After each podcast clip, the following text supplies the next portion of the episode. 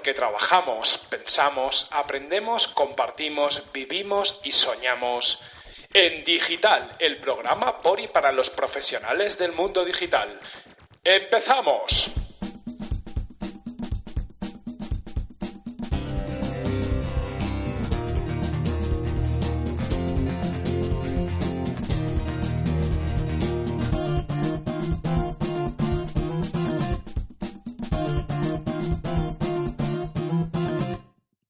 A todos y bienvenidos una semana más a En Digital, el podcast por y para los profesionales del mundo digital. Yo soy José Carlos Cortizo, presentador de este programa y cofundador y director de marketing de, de Y quería, antes de, empezar, recordar que podéis seguirnos en eh, el podcast por distintos canales sociales. A través de Twitter, nuestra cuenta de Twitter es en digital P con P de podcast al final y en Facebook nuestro usuario es en Digital Podcast. También nos podéis seguir a través de, nuestra web en punto digital, es una extensión de dominio digital, en punto digital, donde además de encontrar los podcasts y los enlaces a todos los canales por los que ofrecemos el podcast, también encontraréis las eh, bueno, un resumen y un índice de cada uno de los capítulos y una transcripción completa ¿vale? de, cada uno de los capítulos para que podáis disponer de ese contenido para, para lo que queráis. Que el contenido lo difundimos siempre en formato eh, abierto, Creative Commons, licencia Creative Commons by, para que podáis reutilizarlo si lo consideráis pertinente. Eh, hoy traemos casi una continuación del programa anterior, porque es un. Bueno, seguimos sacando contenido que grabamos en el Digital One to One del Club e-commerce, y en este caso nos centramos en el Amazon Battle, una discusión que organizamos desde en Digital Libre en, en este evento y donde contamos con dos grandes del e-commerce en España y dos personas que saben mucho de Amazon, como son Jordi Ordóñez, que es consultor e-commerce, eh, director de marketing de, de Due Home, un experto en temas de Amazon, podéis ir a su web jordiob.com eh, donde encontraréis sus ebooks de, de, Amazon y también acaban de hacer un ebook sobre, sobre SEO y también tuvimos en el otro lado del, del combate a Pablo Renaud eh, Pablo Renaud, escritor Renaud, que ya lo tuvimos hace unos cuantos capítulos hablando de, de Amazon y que bueno, que era la, la segunda pata de, de, esta batalla tan, tan interesante. Así pues, el capítulo de hoy se va a ir en, dos pequeñas partes. Primero, vamos a poner la entrevista, la pequeña entrevista que le hicimos a Jordi Ordóñez, aprovechando que lo tuvimos ahí en el Digital One to One, donde bueno, nos cuenta un poco su experiencia y las cosas en las que anda metido. Y luego nos meteremos de lleno en, en lo que es la discusión que se vivió durante el Digital One to One, el Amazon Battle, donde además de la participación de Jordi y de Pablo, también participó el, público dando algunos comentarios de mucha calidad, experiencias que han tenido con, Amazon, problemas, eh, cosas positivas, bueno, hubo de todo.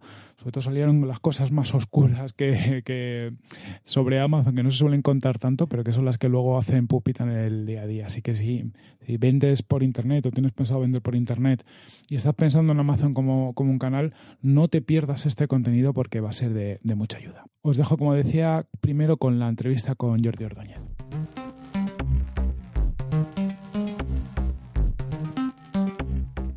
Estamos aquí con, con, Jordi Ordóñez, que es consultor e-commerce, como dice en su blog, uno de los referentes del e-commerce en España. Bienvenido, Eso Jordi. ya no lo digo yo. Gracias, encantado de estar otra vez en tu programa, José. Es la segunda vez, la otra vez le pillamos ahí en un aquí te pilla, aquí te mato en un, un evento en Madrid. Sí, bueno, como hoy. Como Más hoy, o menos. Como hoy, pero bueno, al menos hoy le dejo sentarse. Sí, es, un, es un paso. Jordi, aunque yo creo que todo el mundo del e-commerce en España te conoce de por H o por B, porque, joder, hace ruido. Claro, bueno, pa' bien, pa' bien, porque es más majo que las pesetas. Cuéntanos un poquito acerca de, tu, tu trayectoria profesional y todas las cosas que tú haces. Pues empecé en agencias de publicidad, acabé hasta los cojones como la mayoría de gente, entonces fui trampeando en curros, bueno, montando mi empresa con otros socios o estando en consultoras y luego me monté lo mío.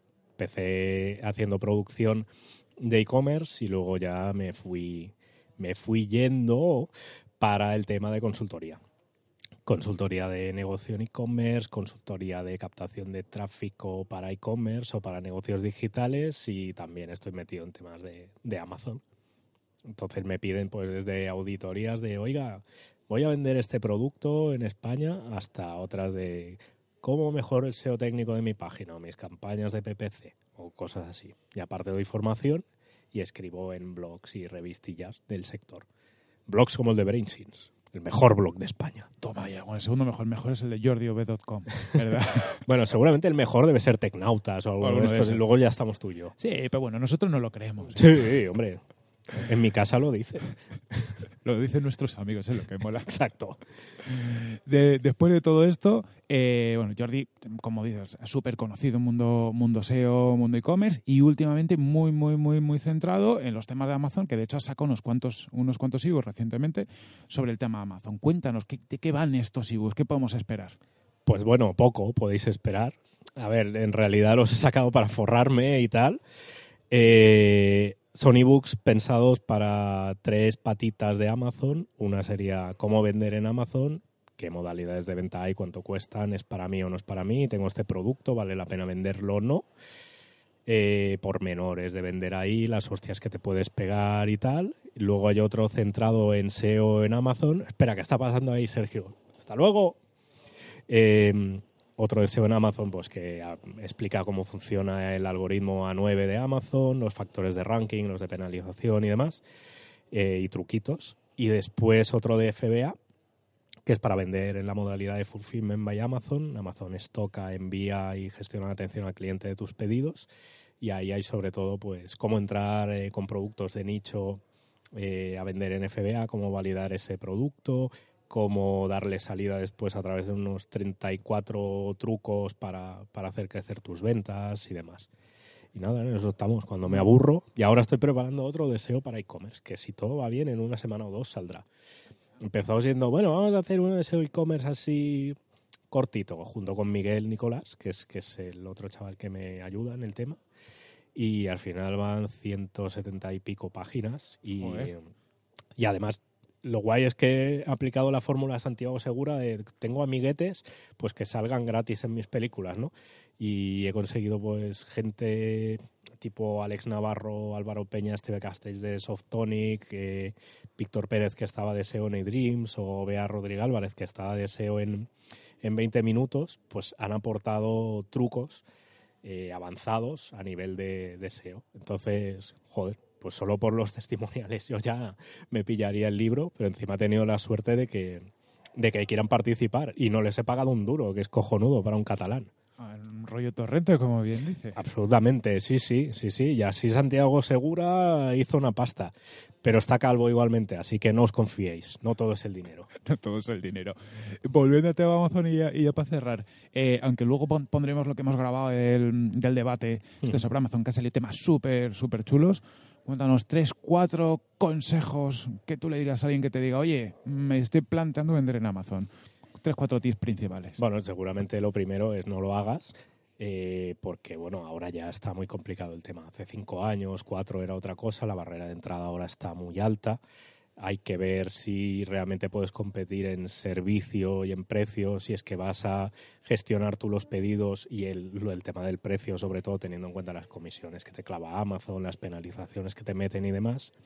Y como comentaba en el debate, creo que ahora está la batalla más por ser el, el fabricante que venda a Amazon. O sea, no tanto estar en modo marketplace, que al final te pegas unas tortas horrorosas y seguramente acabes perdiendo pasta, sino que te metas a, a fabricar para Amazon, que a corto plazo al menos es más efectivo y ganarás pasta, y seguramente a medio largo pues sea también un, un sitio donde acabar a hostias contra otros fabricantes. Eh, yo seleccionaría muy bien el catálogo a la hora de, de meterme en Amazon. O sea, no, no metamos el 100% del catálogo. Ahí está. Claro, porque, bueno, primero no podremos ser competitivos en todos los precios y después em, le estamos regalando a Amazon las descripciones de producto por un lado y por otro la información de qué gente compra qué productos de mi catálogo. Y si eso tiene una atracción, al final lo que va a hacer Amazon, Amazon es fabricarlo ellos mismos. Con lo cual yo metería la pata ahí, pero, pero con, Con muchas mucha reservas. cabeza, con Sí, mucha sí, cabeza mucha al final. cabeza, sí, una de las conclusiones principales del debate. Es decir, no es Amazon sí o no, es... mm, Sí, no hay que tomárselo como un chollazo de venga, voy a meter aquí todo el catálogo porque aquí compra todo Dios. Que seguramente sí te compren, pero al final facturarás mucho y quien ganará dinero será Amazon. Y a ti te van a quedar, pues nada, Las migajas. Las migajas, sí, sí, que van a ser cuatro duros menos impuestos que tú vas a pagar y seguramente Amazon pues tenga algún tejemaneje para, Para no hacerlo. De hecho, mis ebooks están a la venta en Amazon. El otro día me pagaron los primeros royalties y les dije, hostia, a ver si me, me podéis hacer la factura de esto. Y me contestaron, actualmente no estamos brindando facturas de, de estos pagos. Y se dices, coño, ¿cómo que actualmente? ¿Qué lo vas a hacer en el futuro? ¿Qué llevas haciendo todos estos años? ¿No declararlo? Joder, es que así cualquiera se forra, Sí, ¿no? eh, eh, Es lo complicado de estas cosas. Al final es, no, no puedes competir con ellos porque juegan en otra galaxia a todos los, a todos los niveles. en la galaxia Luxemburgo, Sí. que es una galaxia así un poco opaca, ¿no? Pero bueno, luego les pegan unas multas que le- no les dejan tiesos, pero bueno, como mínimo hacen ver que, que les afecta un poco, ¿no? Sí, yo creo que es casi un, pu- un poco de PR de, de temas de Sí, sí. europeos que digan, oye, que estamos aquí haciendo cosas, aunque luego Sí, no, no pase, no pase Como demasiado. a Google, ¿no? Bueno, es que les multamos ya una vez al año. Bueno, está bien, ¿no? Pero sigue siendo un monopolio muy bestia. Sí, es la leche. De todas formas, eso, si queréis más info sobre Amazon, eh, Comprad los ebooks. comprad los ebooks. Aquí de Jordi, ponemos la- los links en, en el, en el blog. Lo voy a poner Venga. sin afiliación, eh, para que no penséis que Pues luego por- afiliación te vas a forrar. Yo me estoy forrando, tío. Estoy aquí en un hotel de cinco estrellas y me pago yo la habitación. a tope. Mentira todo. Muchísimas gracias, Jordi. Venga, muchas gracias a vosotros. Es que estaba saludando a Pablo, tío, que va pasando gente por aquí. Vamos diciendo adiós. Adiós, espectadores del podcast de Corti. Gracias. Un abrazo.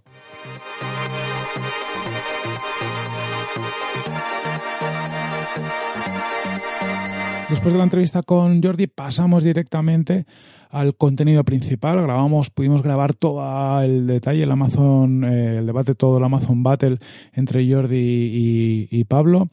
Eh, sentimos un pelín la calidad del audio, ya que en algún momento de la grabación se metió un ruido que venía de, desde fuera de la, sala. Eh, aparece poco, pero puede ser un poco molesto. Esperemos que no, que nos moleste mucho.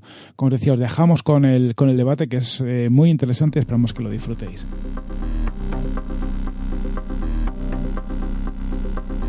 Amazon. Amazon, sabéis un poquito las magnitudes que tiene, ¿no? Pero vamos a recordarlas por si acaso. Amazon mueve el 43% del e-commerce en Estados Unidos, pero me da igual, está en todos los mercados los que va creciendo a un ritmo muy interesante. O sea, la mitad del e-commerce en Estados Unidos. La mitad del e-commerce en el país que más e-commerce hace.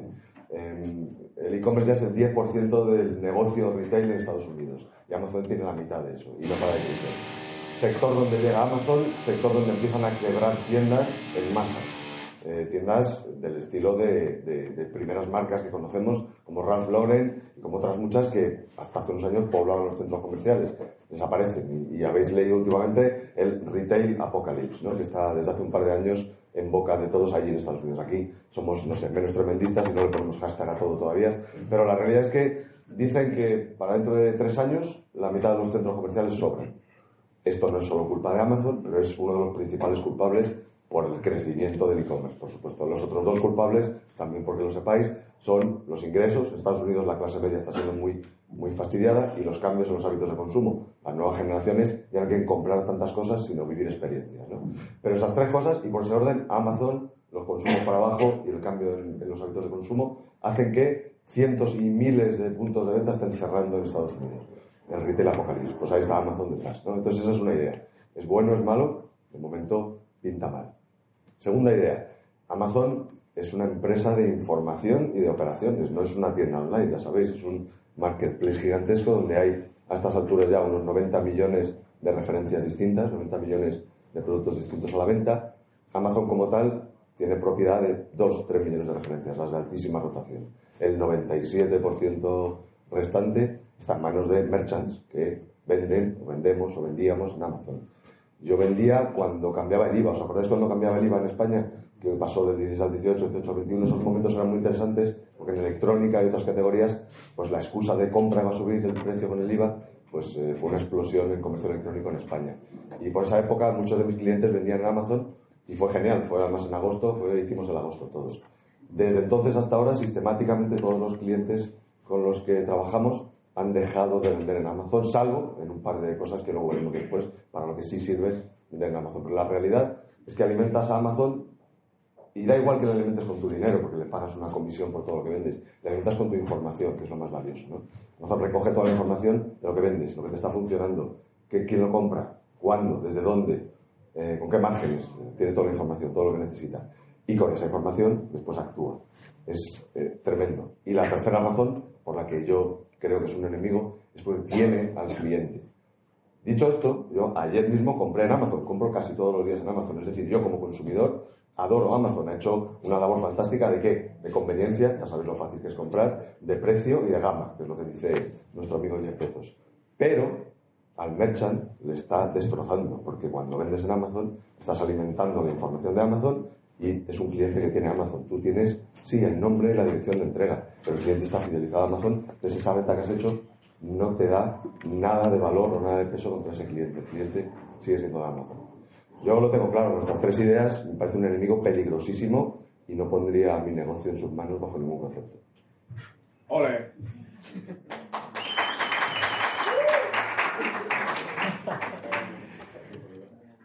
Bueno, yo estoy aquí para defender a Amazon, aunque yo como cliente, pues como todos, estoy contento de comprar en Amazon porque básicamente como cliente tienes todas las de ganar. Como retailer está claro que o lo haces con cabeza o te van a dar por saco, básicamente. O sea, yo estoy aquí para defender a Amazon, pero con bastantes peros. ¿Cuántos habéis comprado en Amazon en el último mes? Pues bueno, pues por eso hay que estar en Amazon. Entonces, eh, ¿cuántos vendéis ya en Amazon? ¿Y vuestra competencia? Pues por eso hay que estar en Amazon. Entonces, más razones que esas, chicos, pues mira, es como cuando había que estar en el corte inglés porque todo Dios compraba ahí. Pues algún día estarán en AliExpress, algún día estarán en Rakuten, pero de momento están en Amazon, con lo cual tenemos que estar ahí. Pero hay que estar ahí teniendo un poco de cabeza, no petando precios ni poniéndote a competir eh, contra Amazon en precio o en servicio, porque es que no se puede. A menos que estés en un vertical muy, muy vertical y lo hagas muy bien, como un trading o como un PC componentes, pues es jodido competir contra ellos. Y otras cosas que veo en las que sí podrían ser un aliado es que como digo, hay que hacerlo con cabeza, digamos. O sea, tú no puedes meter el 100% de tu catálogo en Amazon. Tienes que meter una selección de tu catálogo. Cosas en las que tengas margen, cosas en las que sepas que Amazon no va a acabar siendo tu competencia. Y además hay que dar un paso más allá. Es decir, eh, no solo estar ahí en modo marketplace o en modo FBA, sino intentar acabar siendo el que fabrique para Amazon. Porque se nos van a comer a todos igualmente. Como mínimo que seas el que acaba fabricando para ellos porque si no, es que se te van a comer y encima no vas a rascar un duro. O sea, en el fondo estoy de acuerdo con él, pero, yo tengo clientes, no, no, pero no, yo tengo clientes que ganan mucha pasta en Amazon. De hecho, pues estoy aquí en representación de Duejo, que gana mucha pasta en Amazon, que empezó en Amazon cuando vendiendo muebles, cuando no existía ni una categoría hogar, y que ahora factura más de 13 millones al año. Y ha pasado de ser dos personas a ser 11 personas. Gracias también al crecimiento exponencial en marketplaces. En Amazon, en Privalia, en Día, en Carrefour, en todos lados. Pero Amazon obviamente es el que más factura. Ahora mismo nos dicen de meternos en Amazon. Pues no nos meteríamos, porque ahora hay unas hostias tremendas. Pero si lo haces a tiempo y lo haces bien, puedes ganar pasta. O sea que puede ser un buen aliado. Puede ser un canal más para vender, pero nunca el canal donde tienes más del 50% de tu facturación, porque es tan volátil lo que pasa en Amazon a nivel de precios con tu competencia y a nivel de lo que te pueden hacer ellos, que es fabricar lo mismo que tú, eh, pero en marca blanca y ganarte la buy box rápidamente, que yo no metería ahí más del 50% de mis ingresos. O sea, nunca tendría una dependencia tan bestia de Amazon. Resumiendo, un aliado sí, pero con cabeza, básicamente.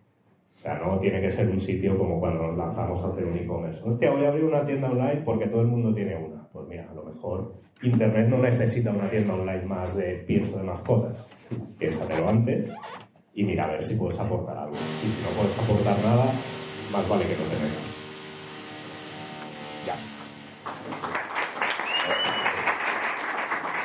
Pegar un poquito, ¿vale? Venga, vamos a meter un poco de ¿Queremos chicha o no queremos chicha, verdad? ¿Queréis gritos? Ah. Joder. Bueno, antes de entrar en la guerra, tengo que decirte que sí, que también te doy la razón, por supuesto. Em, pero no estoy de acuerdo con ese 50%. De hecho, hasta mi límite cuando hablo con mis clientes es usa Amazon para investigar un mercado. Esto lo cuento precisamente en el podcast que mencionaba Cortizo al principio. ¿no? Para investigar o testar cosas es ideal. Es un sitio donde hay muchos clientes, como ha dicho Jordi, estamos todos allí.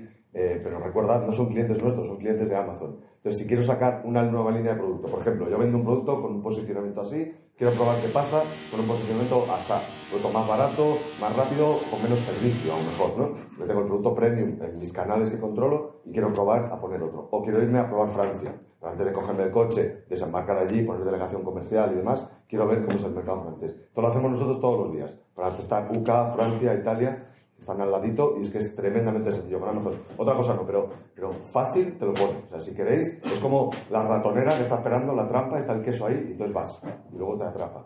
Entonces, tienes que ir con mucho cuidado sabiendo a lo que vas. Si vas con un producto para testar o vas a probar algo, algún concepto de negocio, ideal. ¿Por qué? Porque te va a dar también mucha información a ti. Pero, insisto, una vez más, no es tu cliente, entonces lo que estás haciendo es peligrosísimo. Mañana, y esto lo ha dicho Jordi de pasada, pero yo lo he visto en directo, eh, tú no fabricas normalmente. Ese es el, único pero que ahora veremos. Entonces, tú tienes un fabricante, intentas protegerlo, que nadie lo conozca, nadie hable con él, tener un acuerdo, ser posible un acuerdo de exclusividad. Y entonces empiezas a vender cables azules y te va muy bien vendiendo cables azules y en Amazon lo estás petando. Pues Amazon tiene esa inteligencia de negocio, eso que os decía, esa información, y detecta esta tendencia. Los cables azules van para arriba, es lo que lo va a petar este año. Y entonces empieza a llamar a fabricantes de cables azules. Y dice, hola, soy Amazon y me estoy viendo que te voy a tener que comprar 100 palets o 100 contenedores. Y va a encontrar a tu fabricante, y si no es igual, va a encontrar a otro que va a hacer un cable igual. Y lo va a traer y lo va a vender directamente a Amazon. Y lo que pasa es lo que comentaba Jordi de la buy box. ¿Sabéis lo que es la buy box? Con la dinámica, cómo funciona.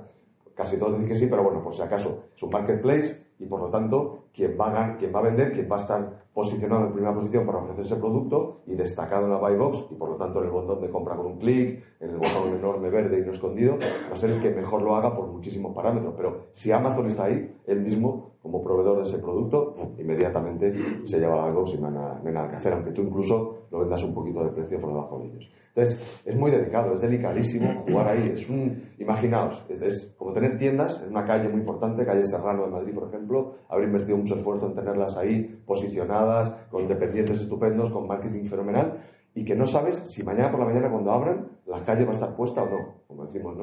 Cuando madrugamos mucho. Que igual hoy no hay calle está quitado, se acabó, ya no hay nada que hacer. De un día para otro te vas y, y pasas a vender de 100 a 0.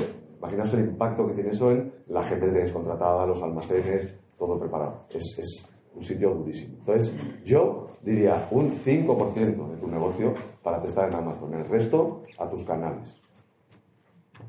Yo creo que es que la batalla ahora no está tanto en, en Marketplace, sino, bueno, hay mucha gente que entra ahora porque ha visto las cifras de Black Friday del año pasado o del otro, pero es que ahora ya no es el momento de estar ahí en modo Marketplace, sino de intentar estar como vendor de Amazon, porque es que en Marketplace pasan la escoba y desapareces. Entonces, aunque seas el que tiene la buy box y demás, ellos siempre intentarán que tengas un precio todavía más bajo y recordarte todavía más margen. Y cuando ya no llegues a, a, bajar el precio más de lo que ellos te piden, se van a poner a fabricar ellos. Con lo cual, para mí la batalla en 2018 está en ser el que fabrique para Amazon. Y si ¿Sabe no cómo puede- funciona esto? Igual no sabe cómo funciona esto, las dos posibilidades. Cuenta, cuenta, cuenta es. A ver, eh, normalmente lo que tú puedes hacer es vender en Amazon en modo marketplace y también en modo FBA. Es decir, tú puedes recibir pedidos sin mandarlos tú o puedes recibir pedidos y que los envíe y gestione Amazon. Después tenemos la modalidad vendor, que es al menos lo que nos ha pasado a nosotros en Duejo, que es que cuando se ve que un producto se vende mucho, como muebles de oficina y demás, pues Amazon intenta hablar con tu fabricante. A nosotros nos pasó y fue una, una pirula bastante tremenda. que de hecho, mandaron, bueno, eh, se reunieron con nuestro fabricante, aunque habían firmado un pacto de esos de no agresión y demás, e intentaron que ese fabricante fabricara directamente para Amazon con una marca propia. Por suerte el fabricante se negó y ahora los que estamos eh, fabricando para Amazon somos Duehome. Vale, Duehome eh, fabrica para Amazon, Amazon tiene varias marcas de, de muebles, tiene Avid Design, tiene Rivet, eh, y entonces lo que hacemos es básicamente, tenemos un contacto que fabrica súper bien y súper barato, controlamos todo el proceso y lo etiquetamos como si fuese Avid Design. Y entonces ahí Amazon nos compra un porrón de muebles, o sea, una pasta, básicamente. Si nosotros ahora, a fecha 2018, tuviésemos que empezar nuestra relación con Amazon vendiendo muebles eh, en modo marketplace, palmaríamos dinero segurísimo. Vamos, es que duraríamos tres meses y cuando no salen los números te vas. Entonces, para mí la batalla ahora está en intentar ser el vendor, el que fabrica para Amazon. Porque ya que Amazon no tiene, no tiene freno, cada vez hay más clientes y cada vez van a vender más cosas y cada vez más con marca propia, la batalla ahora está en ser el que fabrique para Amazon y ganar dinero por ahí.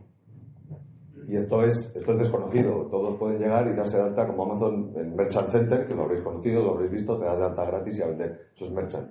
Vendor Central es algo que ya no todos conoceréis, es algo que te tienen que invitar. Confieso y reconozco que la semana pasada, en una empresa nueva que estamos montando, nos dimos de alta directamente ya como vendor, porque esto es la forma de hacerlo. Tienes que ser tú el fabricante, convencer a Amazon de que tú vas a hacer lo que necesita y vender tú. Y con todo y con eso sabemos que es un recorrido limitado, será una campana de Gauss, pero hemos visto un nicho en el mercado, una oportunidad, vamos a fabricar nosotros, vamos a vender a través de Amazon, pero en vendor central, es decir, como si fuera propio Amazon. Es que ya puestos a que Amazon se quede una parte del pastel de tu sector y de tus ventas que mejor se fabricar para ellos. Porque si vas a competir en precio contra ellos, lo más normal es que acabes perdiendo dinero. Eso contando que todos los pedidos que mandes no tengan ni una devolución, que ahí ya es cuando empiezas a perder todavía más pasta. Porque nos han llegado a nosotros, por ejemplo, muebles rotos y claro, como eso cubre garantías de la A a la Z y el cliente siempre tiene la razón, pues te devuelven una mesa rota no porque el transportista la haya roto, sino porque ese cliente montándola pues le ha pegado un talabrazo y se la ha cargado. ¿Qué haces tú con eso?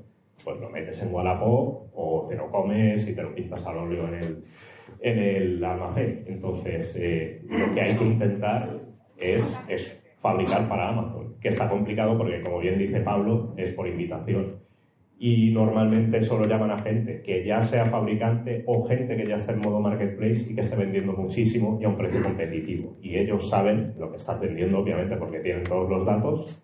Ahora va. Eh, y también sabrán, por la trazabilidad de tus productos, quién es el fabricante. Porque si lo puedes saber tu competencia, lo puedes saber Amazon. Con lo cual, esperar que lo normal sea que Amazon llame a vuestro fabricante, aunque tengáis un contrato firmado con ellos de que no pueden hacerlo. La gente que va a llamar, la gente de vendor, son un SL separado, un departamento separado, que comparte datos con el departamento de marketplace y por lo tanto sabe quién es el fabricante y puede conseguir el teléfono. El departamento de vendor no ha firmado nada con vosotros, con lo cual se puede pasar el contrato de marketplace por el forro y llamar al fabricante estoy viendo que me estoy posicionando más contigo. Maldita sea. Eh, es, que, es que es esto, o sea, un, un, business partner que hace lo de las pelis, de maldita sea, yo, yo no puedo matarte, mátame. No, es esto, o sea, está visto. Son, son divisiones distintas y son, además, los objetivos, esto ya un poquito de batallita, meter un poquito más de miedo en el cuerpo. Los objetivos que tienen de crecimiento, de conseguir negocio, de arañar negocio a otros, son brutales. Yo tengo incluso familia trabajando en, en Amazon, manda, manda, manda botones, ya ves en, Alemania. Si quieres vender en Alemania, yo tengo mano para entrar el vendedor. Y, es, brutal lo que les exigen de araña negocio, araña negocio a la competencia, cógeles, erosionales el precio. Em, mira, es, muy sencillo, lo vais a entender. Amazon tiene, tiene, tiene devoción, es una palabra de devoción que la uso mucho, ¿vale? Tiene devoción, pero por el comprador, por nosotros. Em, es de las pocas empresas con esa capitalización, bueno, la única que conozco con esa capitalización, que los inversores le dicen a veces, no, no queremos ganar dinero, no te preocupes. No les exigen ganar. Sabéis que las grandes corporaciones de Estados Unidos tienen unos requerimientos y sabéis lo de los cuartos. Si has hecho un cuartel malo, al siguiente cuartel, como se llama otra vez, fuera, cambia la cúpula y ya está. Amazon lleva 17 años ya, decía 14 cuando empecé a contar estas películas, 17 años ya perdiendo dinero o empatando contablemente. Entonces no tienen necesidad todavía de ganar dinero. Lo único que tienen necesidad es de conseguir cuotas de cobertura de mercados. ¿Cómo compiten con, con Amazon? Sí, sí, ahí sí, Amazon Web Services y demás sí. Pero en la venta principal, no, pueden empatar. Y, con ese volumen que tienen y esa directriz de empata y destruye y pásate por, ya voy a decir palabrotas, ya no estoy no Pásate por el forro, los acuerdos de otra gente que ha dicho que no vamos a aportar bien, tú haz lo que quieras, pero vende. con esa política, yo no quiero un aliado de negocio así, ¿eh, chicos? Es muy peligroso. Vamos, si queréis un segundito. ¿Hay algún comentario? Espera, espera, ahí estaba. Venga. Eh, Ponéis demasiado bien a Vendor, ¿eh? Yo mi experiencia con Vendor es casi incluso peor en Marketplace, porque los retrasos en los pagos son, bueno, de lo peor. Las penalizaciones, no te digo nada, como la pegatina del panel con un poco ladeada, venga, 300 euros, porque no te ha pedido pasar por el alto.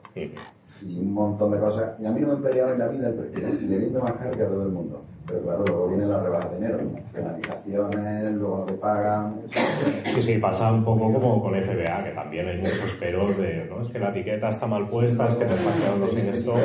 Por mejorar la plataforma de marketing de Amazon un 15%. Un montón de cosas. ¿Pero ganas dinero, así a grandes rasgos?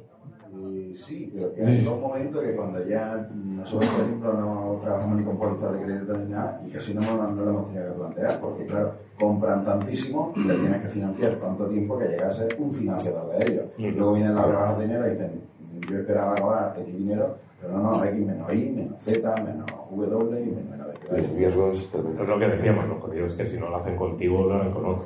Es mejor que seas tú. Dígame usted. Eh, también está el riesgo del efecto mercadona. Sí, sí. Es que eso sí lo conocemos un poco más de calle. Y es, hoy te compro y mañana empiezo a gustarte coste. Hasta que al final también te dejo de ganar. O sea que Vendor no parece una solución a largo plazo. O sea, es más, es más largo que, que tener marco. Tiene más recorrido, sí, sí. Pero no es un largo plazo. Sí, sí. A ver, de hecho, eh, si tú te miras el top 10 de, de retailers que más venden en Marketplace en España, la mayoría son empresas de accesorios de móviles, de portátiles y tal. Si te metes en Amazon Basics, todo lo que tienes son fundas de móviles, soportes de portátiles, cables de carga y demás. O sea que en el fondo son gente que o están fabricando para Amazon ya o como Marketplace van a desaparecer porque les va a bajar la facturación seguro, con lo cual lo de Vendor está bien, pero tampoco es la panacea. A cinco años vista ya veremos cómo estamos con Vendor. Yo tengo una cosa que, que estoy totalmente de acuerdo con todo lo que habéis dicho, pero es más, a mí a la cara me dijeron que iban a buscar al fabricante de mi producto. De acuerdo. O sea, honestidad absoluta. Y yo en esa reunión les digo, hostia, digo, como no te lo voy a dar, digo, pero, pero que es verdad que es así. Entonces ahí es cuando, cuando dice el chip de, hostia, tenemos que cambiar el plan estratégico, tenemos que centrarnos en realmente lo que nosotros fabricamos, porque somos fabricantes, y, empezar con miedo. Es verdad, ganamos dinero con Amazon, estoy hasta los huevos de las penalizaciones también. Pero bueno, es un. Pero ellos lo saben. Ellos, de hecho, la semana pasada estuve reunido con un tipo de Amazon, eh, de otro departamento diferente a Marketplace, Vendor y demás, y le dije, tío, pero sois conscientes ¿no? de que estáis canibalizando al retailer y puteándolo a muerte. Y decían que sí, que sí. Pero que, claro, que la consigna interna es cárgatelo y cuando no quede nadie, pues ya fabricas tú. Pero claro, mientras tanto, nosotros no podemos no estar dentro de Amazon. Si ya la mitad de las ventas de España están ahí, pues por H o por B tenemos que estar y tenemos que estar perdiendo la mínima pasta posible y a poder ser ganando. Pero claro, las reglas, pues bueno, lo decía la semana pasada en, en una ponencia en Valencia, o sea, el gato es mío y me lo follo cuando quiero. O sea, en el ¿Eso fondo... en una ponencia? Sí, sí. Ok. Bueno, sabéis el chiste, ¿no? Pues va un poco por ahí, ¿no? Entonces, lo chungo es que ellos pueden cambiar las reglas cuando quieran. Lo que le pasó a Toys R Us en su día, o lo típico de esa cláusula que está en todos los contratos de podemos cambiar el contrato cuando nos haga de los cojones. Pues claro, estás un poco expuesto a, a lo que haga Amazon. Pero de momento es que no puedes no estar ahí, a menos que eh, estés renunciando a una parte del pastel de productos que están en tu catálogo y que ellos están vendiendo, o tu competencia está vendiendo en Amazon. O sea, es un enemigo necesario. Yo quiero lanzar una pregunta a la audiencia, sobre todo los que ya se han pegado con ello, em, porque yo veo dos formas hoy en día de usar Amazon. A mí cuando me comentan en un café, Pablo, ¿debería ir a Amazon o no? Pues hago una regla muy fácil. Una, tienes un producto que fabriques tú y que sea muy diferente de otros, es decir, no solo es algo tangible, hay una innovación alrededor, es un producto ingenioso, novedoso. Os voy a poner un ejemplo ahora mismo para que lo entendáis. ¿no? Eh, pues en ese caso, claro, inténtalo. ¿Por qué no? Porque vas a tener mucho más colchón hasta que te saquen de ahí. Si vendes lo que los demás, o si vendes una categoría genérica que ya está muy competida en Amazon, es que ni entres a estas alturas, ¿vale? Esa, esa es una. Eh, lo que os quería preguntar es si alguno ha intentado entrar a Amazon a pescar clientes y sacarlos para luego tenerlos bajo control. Es decir, ir a donde están, lo digo intentar porque yo no conozco ningún caso de éxito. Hacer la primera venta en Amazon, descubrir nuevos clientes y luego intentar fidelizarles. Total, tienes el control, llega el packaging, puedes intentar con un elemento físico Pero o después contactarlo. también. Sí, sí, claro, por eso digo intentarlo. Esto es fantasmas de Amazon. mystery shopping. Pero se me ocurre que sería una de las formas hoy en día. Voy, por ejemplo, Francia, lo que os decía, investigo el mercado, veo cómo funciona, empiezo a vender y empiezo a llamarme clientes, has hecho tu primera compra en Amazon, pero ahora te voy a tratar mejor, en mi otra tienda te voy a dar más valor, no precio, sino valor. Eso es lo único que se me ocurre para probar eso no lo la haría, ¿eh? porque a mí me congelan 20.000 pavos de saldo por intentar llevarme a los clientes y no me compensa. Bueno, 20.000 o los que tengas, claro. Es que el, el problema que hay que compites contra todo el valor que aporta Amazon. Lo cual, Es que, a ver, el valor que aporta Amazon, aparte de una base de datos brutal, segmentación, conocimiento del cliente y una logística súper barata y rápida, No, y de cara, de al cliente, bien. de cara al cliente. claro, es que la mayoría de stock no lo tiene. Entonces, el valor que aportan ellos es, bueno, tenemos un tráfico brutal, sabemos que la gente entra aquí eh, 90% de las veces a transaccionar y tenemos un histórico de cada uno de nuestros clientes al dedillo, pero más valor que ese.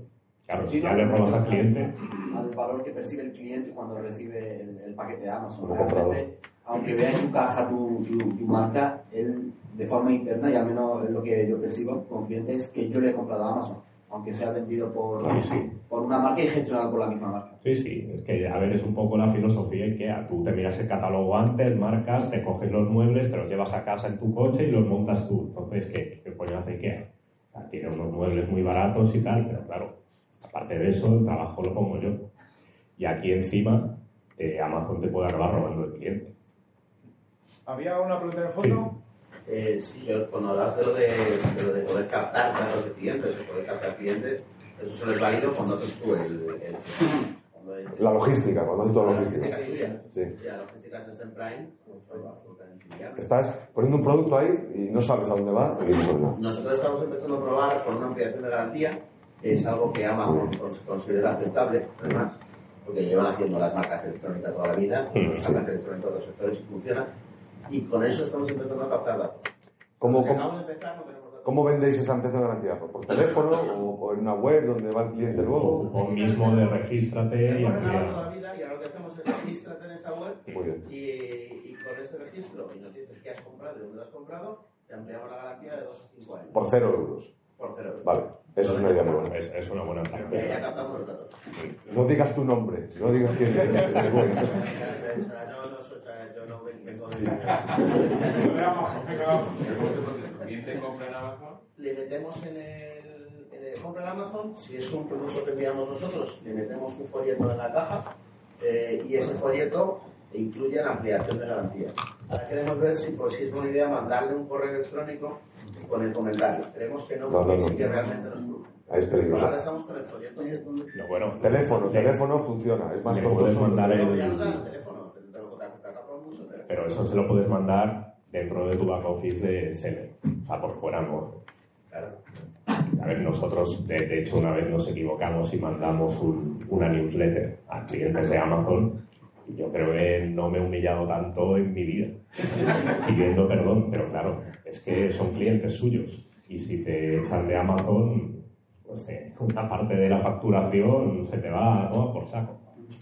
Hay una preguntita y seguimos Ah. luego. Sí, también en respuesta a la pregunta, nosotros en nuestro caso vendemos regalos para bebés, ¿vale? Pero eh, lo que más vendemos es la personalización, ¿no? Aparte del, de poder personalizar el producto eh, con bordado y tal, poniendo el nombre del bebé, que lamentablemente la plataforma de Amazon España todavía no está tan personalizada y avanzada como Alemania. Eh, también la personalización en, la- en el servicio de la entrega. La entrega la hace un botón y es un informado, todos que algo que creemos que de momento Amazon no- podrá hacer. Y claro, ¿cómo captamos el cliente? Eh, le metemos e- ese cupón de descuento que tenemos exactamente para, en concreto para clientes de Amazon y que sí luego notamos que ese cupón, pues, Se la siguiente compra, pues, está en nuestra web. Juegas, ¿eh? Sí, ya, pero No digas cómo te llamas. Sí, por, eso no hay, por eso no hay dicho el nombre de la empresa y esto, vaya. Pero ves, son, son Pero- trucos, son, son trucos lo que estamos empleando. Es Pero complicado. después sí que notamos que la siguiente compra se hace directamente de forma directa en, la web. Eso es bueno. Sí. Pero te la juegas. Uy, qué de, manos. Empezamos al fondo primero. Sí. Bueno, eh, yo quería preguntar, eh, Google ahora mismo está diciendo que en realidad su enemigo actual es Amazon porque el tráfico de compras está yendo de búsqueda de Google a búsqueda de Amazon. Bueno, una pregunta casi para toda la audiencia del tráfico, no soy arquitecto, solo del tráfico que os viene por orgánico o el, o el la, y convierte, digamos, las ventas que hacéis en Amazon, ¿es comparable? ¿Es mucho más disparado Amazon? ¿Cómo lo estáis viendo? O sea, los sufrimientos que anuncia Google o anuncia o dice realmente que le está sucediendo se, se traslada en nuestras tiendas online versus... Eh... El problema ahí en orgánico es distinguir las búsquedas que son de marca, que acaban en transacción la mayoría de las que son de, de long por ejemplo. A través de Analytics y por los providers, o lo miras por URL o no sabes cuáles son de marca. Bueno, si alguien busca tu marca en orgánico y entra dentro de tu site, lo más seguro es que acabe transaccionando. Entonces esas yo no las contaría. Eh, pero las de producto de categoría, esas sí se nota que han bajado. En España no tanto, pero en Estados Unidos está siendo importante. Hay datos. Eh, ya dice que la mitad de las búsquedas de productos se inician en Amazon, en el buscador de Amazon. La mitad. Es, es tremendo. Hay estudios, no sé cuánto de fiables pueden ser, es difícil, pero... El estudio era de Bloomberg, se supone que era... Es gente seria. Pero el gran problema es ese. Google nos da cada vez más información y Amazon no nos da nada. Entonces es muy delicado. No sabemos, pero sí, sí, sospechamos que es un problema enorme. Si, si tan buenas son las cuotas de mercado, estoy de acuerdo. ¿Por qué Amazon, la primera pregunta es, ¿por qué Amazon está comprando retailers de brick and mortar? Como por ejemplo Whole Foods. Y, y, siempre hay, y siempre está la sombra, porque el mueble es uno de los sectores más castigados por el tema de, de Amazon. Eh, y por qué siempre está la sombra de si compra un big box en Estados Unidos de, de, de, de yo tengo mi teoría de la conspiración propia de por qué ha comprado Whole Foods, ¿vale? Hay mucho escrito, pero esta seguro que no la conocéis. No va a ser la buena, pero para que veáis cómo piensa Amazon, si es ilustrativo de cómo piensa. Whole Foods tiene 400 puntos de venta, ya no sé cuántos son, ya me bailan las cifras, pero muchos, situados todos en barrios de alto poder adquisitivo en Estados Unidos. Lo importante no es que vendan patatas orgánicas, que está muy bien, no es que Amazon haya dado con la tecla para vender comida y frescos, que todavía le está costando, es porque están situados y ahora vas a entender la conspiración, de puta madre al lado de las casas de alto poder adquisitivo, donde quiere poner un dispositivo Alexa, un timbre inteligente Ring que acaba de comprar y tiene latencia mínima porque va a poner en los sótanos de los Whole Foods centros de datos hasta arriba para tener latencia mínima y que Alexa funcione mejor que Cortana, que Siri y que Google Assistant. ¿Qué os parece la conspiración? O sea, no es sorprendente, ¿verdad? ¿Coincidencia? No lo creo. Bueno, son muchas cosas, pero es verdad que pensar en términos generales. Amazon hace muchas compras de, mil millones ayer, la semana pasada, mil millones. Ring. Yo estuve reunido con Ring en Las Vegas hace ya un mes o un mes y pico. Y no me dijeron nada los cabrones, lógicamente, porque no podían. Y dije, qué buena idea, qué maravilla, los timbres inteligentes. Eh, ¿Conocéis Ring? Timbres inteligentes conectados, que todo el barrio se avisa. Si hay un ladrón en mi puerta, me conecto con todos los timbres inteligentes del barrio y entonces eh, está muy bien. Es el peer-to-peer de, la, de, la, de, la, seguridad, de la defensa eh, el, del neighborhood. Entonces, ¿os acordáis cuando decía Amazon, estoy haciendo pruebas de que llegue el repartidor, se abre la puerta automáticamente, dejo el pedido dentro y fuera? Eso es para lo que ha comprado Ring. Ring tiene un software que yo he en espectacular. Está el timbre inteligente con una cámara y detecta, te hace reconocimiento facial y dice, ah, es la señora de limpieza que tiene el martes de 10 a 12 para entrar en casa y entonces la dejo y abro la puerta. O, ah, ese repartidor de Amazon le dejo entrar. Pero además, dentro de la casa hay más cámaras que vigilan que tu niño se vaya a estudiar, que la señora limpieza limpie y que el de Amazon mire, solo deja el paquete y ya está. Y todo esto con inteligencia artificial funcionando detrás y si pasa algo raro, tú estás en una reunión y es notificación y dice, no ha llegado la señora de limpieza, o ha llegado con un tío que no conozco de nada, alerta, alerta, alerta. Pues todo esto está pasando y Amazon está haciendo estas compras para que pase todo esto. Entonces, lo de, hace muchas cosas raras, está preparando para que desaparezca la gran parte del retail, está haciendo cosas tremendamente raras. Y se está metiendo en pagos, se está metiendo en montar un banco, seguros médicos, o sea que, que se van a follar básicamente. Tenemos cinco minutitos últimos. Había una pregunta más músculo. Pues bueno, a mi mente, me acabo de enterar que no se podían añadir cupones. Hemos mandado miles de pedidos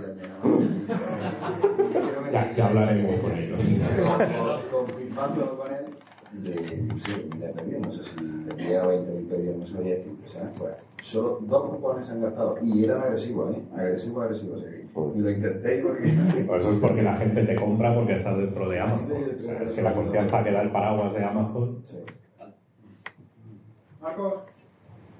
Es un tema más de, porque estamos siempre polarizando de estar o no estar. Yo creo que el tema marketplace es una, un tema de... Eso es culpa suya. Es culpa de Corti. Pero básicamente no se habla mucho de capacidades comunicacionales centradas en el cliente. Cuando uno analiza un mercado que tiene más presencia de marketplace, yo creo que el problema de Amazon es que hicimos, o hicieron, el retail, me siento más retail que, que del lado de los marketplace, hicieron el camino muy fácil. No hay otros marketplace donde tengan la misma capacidad de venta que tiene hoy Amazon. Aquí no, pero en China o en Japón. Sí. en otros mercados que hay más marketplace, voy a dar el caso de Brasil, que por muchos no conocen, hay 16 marketplace donde Amazon recién es uno de los top 10. Entonces, si uno tiene capacidades multicanales centradas en clientes, todo retail que vende más de 100 pedidos día participa por lo menos en 5 marketplaces. Y es una, una cuestión básicamente de rentabilidad. Es más barato vender un marketplace para adquirir un cliente, que es un CPA, que vender tu propia tienda. Entonces, de esos retailers que tienen más de 100 pedidos día, entre el 38 y el 56% de sus ventas vienen por marketplace. Yo creo que es un tema de supervivencia de todos los retailers y de los que no son retailers, las marcas, para poder adquirir clientes. Y coincido con la estrategia de tener un catálogo reducido con una política comercial distinta para hacer una fuente de adquisición, es un modelo de CPA. Y después de ahí uno tiene que ir al orgánico y de venderle eh, en forma directa. Sí, pero fíjate lo que decía Manolo, que de 10 japoneses se han gastado dos. Pero por aquí sí, es decir, vemos que hay casos que funcionan y casos que no En funcionan. nuestro caso es más por la personalización, ¿no? Por... Claro. Sí, sí. El supermercadismo, ¿qué cuesta ahora? perdón. El supermercadismo, ¿qué cuesta ahora para la marca? Sí, sí. Ya. La forma de llegar al cliente. Esto es lo mismo con otra cadena de Claro, claro. Es el centro comercial es donde están los clientes, entonces vamos a poner la tienda ahí, aunque me cueste un montón. Bueno, es lo que hay. Os voy a hacer una última pregunta. Me hacían el, el otro día dirigida para vosotros. Me preguntan, ¿conocéis algún software que os permite automatizar los precios dentro de Amazon para poder ponerte a vender solo cuando Amazon ya no ofrece el producto, por ejemplo? Porque me contaron un caso de... El caso era, oye, yo vendo en Amazon, pero lo que voy a hacer es aprovechar cuando Amazon no está vendiendo mi producto porque tiene rotura de stock además, y en ese momento yo lanzo mi producto a vender full price con más margen. Y que hay gente que lo está haciendo y está sacando bastante dinero porque le cubre la necesidad, el consumidor ya va a Amazon a comprarlo y le da igual pagar algo más. Y me preguntaban es, ¿se puede automatizar? ¿Conocéis algo? ¿O ¿Conocéis algún caso por este estilo? Casos de clientes no, pero tiene Sigro, XCell o Trendes, por ejemplo, te permiten automatizar pues, cosas de repricing, incluso el feedback de los clientes y también temas de stock, con lo cual sí puedes hacerlo automatizado. Lo que pasa es que, claro, es raro que Amazon rompa stock. Esto me lo conté en un caso concreto, no me acuerdo el producto, pero hay, hay que eso, que vendiendo uno o dos días al mes Claro. eh, le compensaba para mantener lo que decíamos antes, ¿no? Un 5 o 10% de su venta por Amazon y luego me centro en mi canal. Nosotros lo hacíamos hace años, pero es verdad que cada vez es más difícil. Amazon cada vez es más listo y cada vez rompe menos stock. Y si no, pues ya se busca la vida para poner otra cosa sustitutiva ahí. Pero hace años lo hacíamos y nuestro software se llamaba Anita y era una chica que lo hacía y estaba vigilando. Y ya está, y eso funcionaba.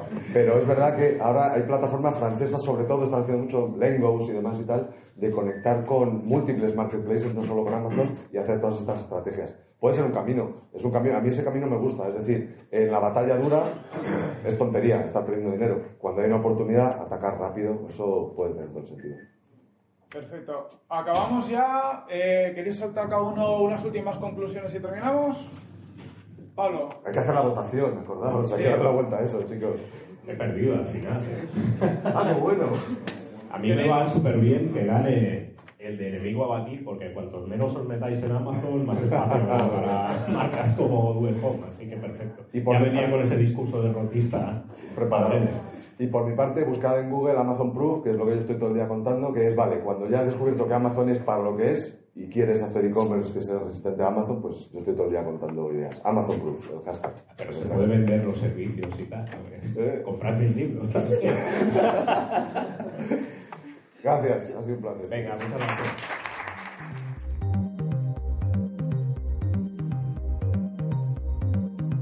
Bueno, con esto acabamos el programa de hoy. Hemos eh, estado, como habéis visto, un programa centradísimo en, en Amazon con sus pros y sus contras. Como veis, casi la conclusión del debate es que Amazon es por un lado un enemigo a batir, pero por otro lado, innegablemente, un aliado que tenemos que tener ahí por, por narices. Por lo tanto, tenemos que acostumbrarnos a convivir con, con él y a sacarle el máximo partido en los casos que se pueda y también tener un ojo siempre para que no nos deje fuera de juego, que Amazon va destrozando todos los verticales que, que se encuentran en su camino. Esperamos que os haya gustado este podcast. Como siempre, la próxima semana más y mejor y un fuerte abrazo.